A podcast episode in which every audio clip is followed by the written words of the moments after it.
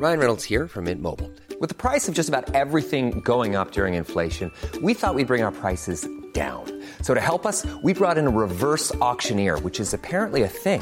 Mint Mobile unlimited premium wireless. Ready to get 30, 30, bit to get 30, bit to get 20, 20, 20, bit to get 20, 20, bit to get 15, 15, 15, 15 just 15 bucks a month. So, Give it a try at mintmobile.com slash switch.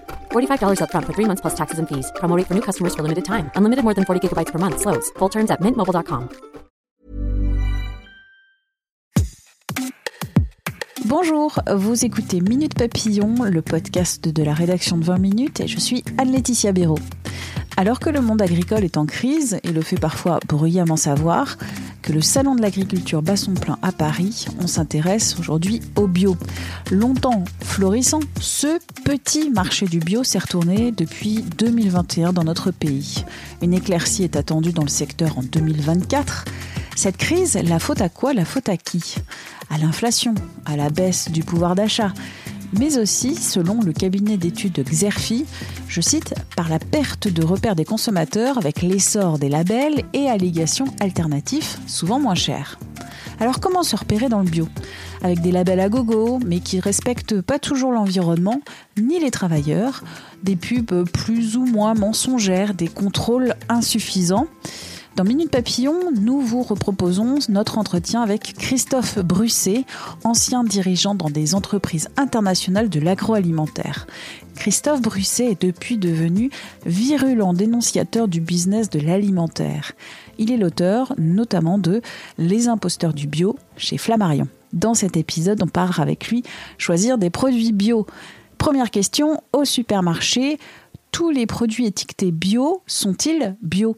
Oui, tout ce qui est vendu en bio, que ce soit en supermarché ou ailleurs, euh, doit répondre au cahier des charges officiel du bio. Donc, vous allez de toute façon avoir des produits qui seront certifiés avec euh, le label Eurofeuille ou en France le label AB. Donc, vous êtes certain que le produit aura été contrôlé par un organisme certificateur et que cet organisme certificateur valide le fait que le produit a été fait en conformité avec le cahier des charges européen. Toujours au supermarché, je vais acheter une tablette de chocolat. Il n'y a pas un, mais trois logos.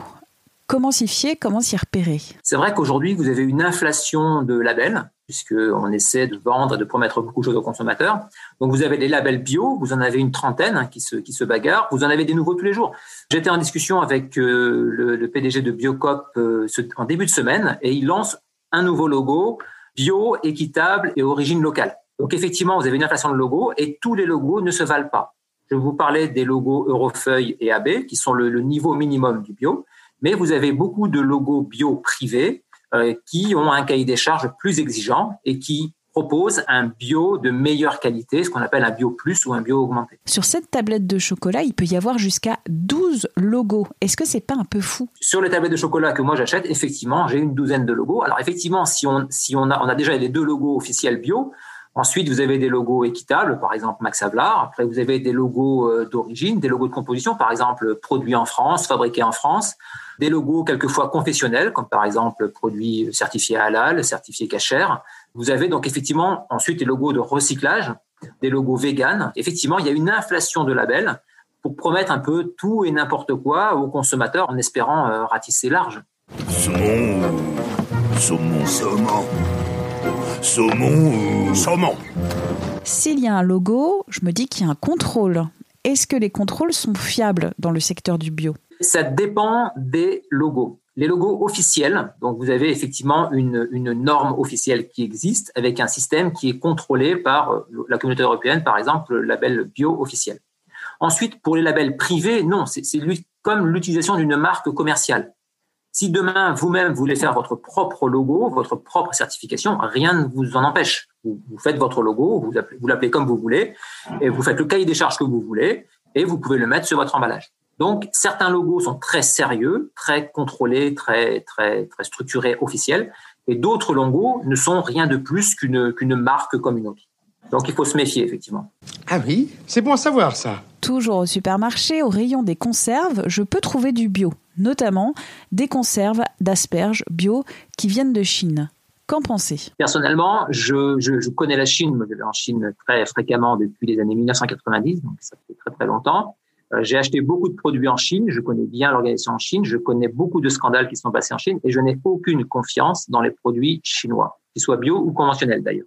Il y a plusieurs problèmes par rapport à votre question. D'une part, le fait qu'on n'a pas du tout de, garantie suffisante, selon moi, que les produits bio chinois soient réellement bio. Et ensuite, le bio, c'est quand même consommé de manière responsable, de manière écologique. Faire venir des asperges qui poussent parfaitement en Europe de l'autre bout de la planète, que ce soit de Chine ou du Chili ou d'ailleurs, hein, pour moi, est anti-écologique et va à l'encontre de la démarche. On ne devrait pas proposer d'asperges ou de haricots ou de produits qu'on trouve en Europe importés de l'autre bout du monde. Label bio et respect de l'environnement, c'est pas automatique. Rien ne vous empêche de faire venir un produit par avion et de, le, de, de toujours l'avoir considéré comme, comme bio. Rien non plus ne vous empêche de faire pousser des produits dans des serres chauffées qui consomment des quantités astronomiques de pétrole ou de charbon et de, le, de l'avoir labellisé bio. Et c'est pour ça que certains, certaines enseignes s'interdisent de faire voyager leurs produits bio par avion. Label bio et éthique, notamment respect des travailleurs, c'est pas non plus automatique. L'Espagne est le principal producteur en Europe de fruits et légumes et de produits bio. Et si vous allez au sud de l'Espagne, dans la région d'Almeria, là vous avez la, fameuse mer de plastique, des dizaines de milliers d'hectares de serres en plastique, où vous avez euh, toute une main-d'œuvre sous-payée, exploitée euh, de, migrants africains, qui vivent effectivement dans des conditions lamentables et euh, qui sont proches de l'esclavage. Et ces gens-là, oui, produisent, produisent des produits bio. Donc, beaucoup de choses se font dans la plus stricte illégalité, avec des contrôles qui sont extrêmement laxistes et les normes ne sont pas adaptées. Il faut savoir que les normes ne prennent pas en compte cette dimension sociale puisque les normes européennes sont un accord entre différents acteurs de différents pays. Ces acteurs n'ont pas réussi à se mettre d'accord sur, sur des normes communes, un niveau de salaire minimum, des jours de congé minimum et des conditions de travail acceptables. Ça, ça a l'air bon. C'est bien 100% bio. Je vais au marché. Il y a un stand de légumes qui sont et moches et bio.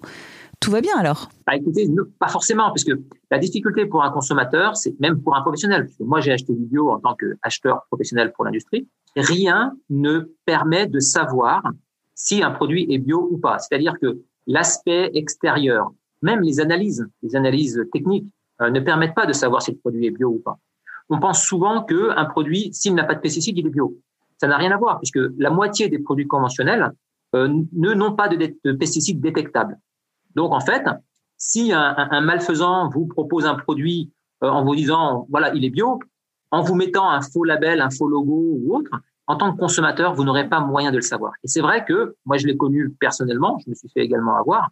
Vous avez des vendeurs de, de faux bio, c'est un phénomène relativement fréquent, y compris sur les marchés, y compris sur des petits producteurs. C'est très facile de, de vous vendre des, des, carottes, des petites carottes mal formées ou des, ou des rebuts ou des déchets de, de, de produits conventionnels en disant ben voilà, il n'est pas beau parce que parce que c'est du bio. D'où l'importance des contrôles. Effectivement, d'où l'importance des contrôles, mais il faudrait encore que ces contrôles soient bien faits et que les organismes qui fassent les contrôles, qui aujourd'hui en Europe sont essentiellement des, des entreprises, soient mieux contrôlés et soient mieux sanctionnés en cas de, de, de manquement à leurs obligations. Sur un stand de produits bio, je vais retrouver de la couleur verte, du papier craft, éventuellement de la paille.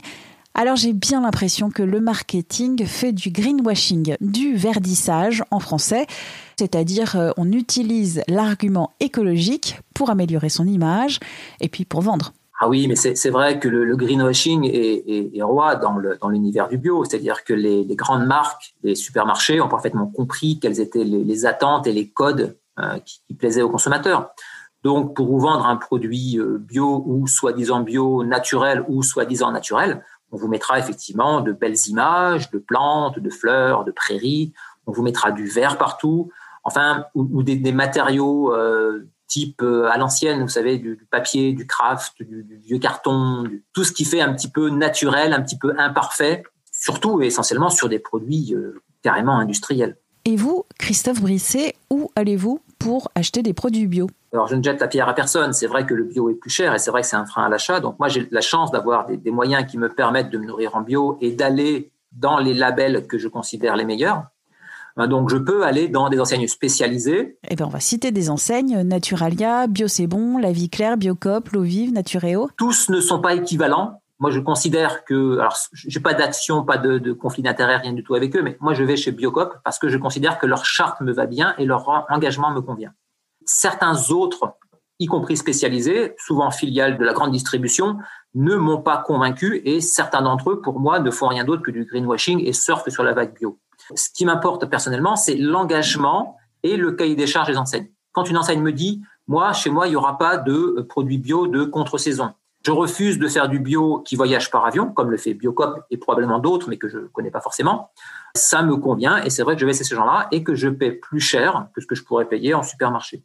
Les labels de qualité supérieure, type euh, biocohérence, type Déméter, type Nature et Progrès, qui vont au-delà de l'exigence minimum réglementaire.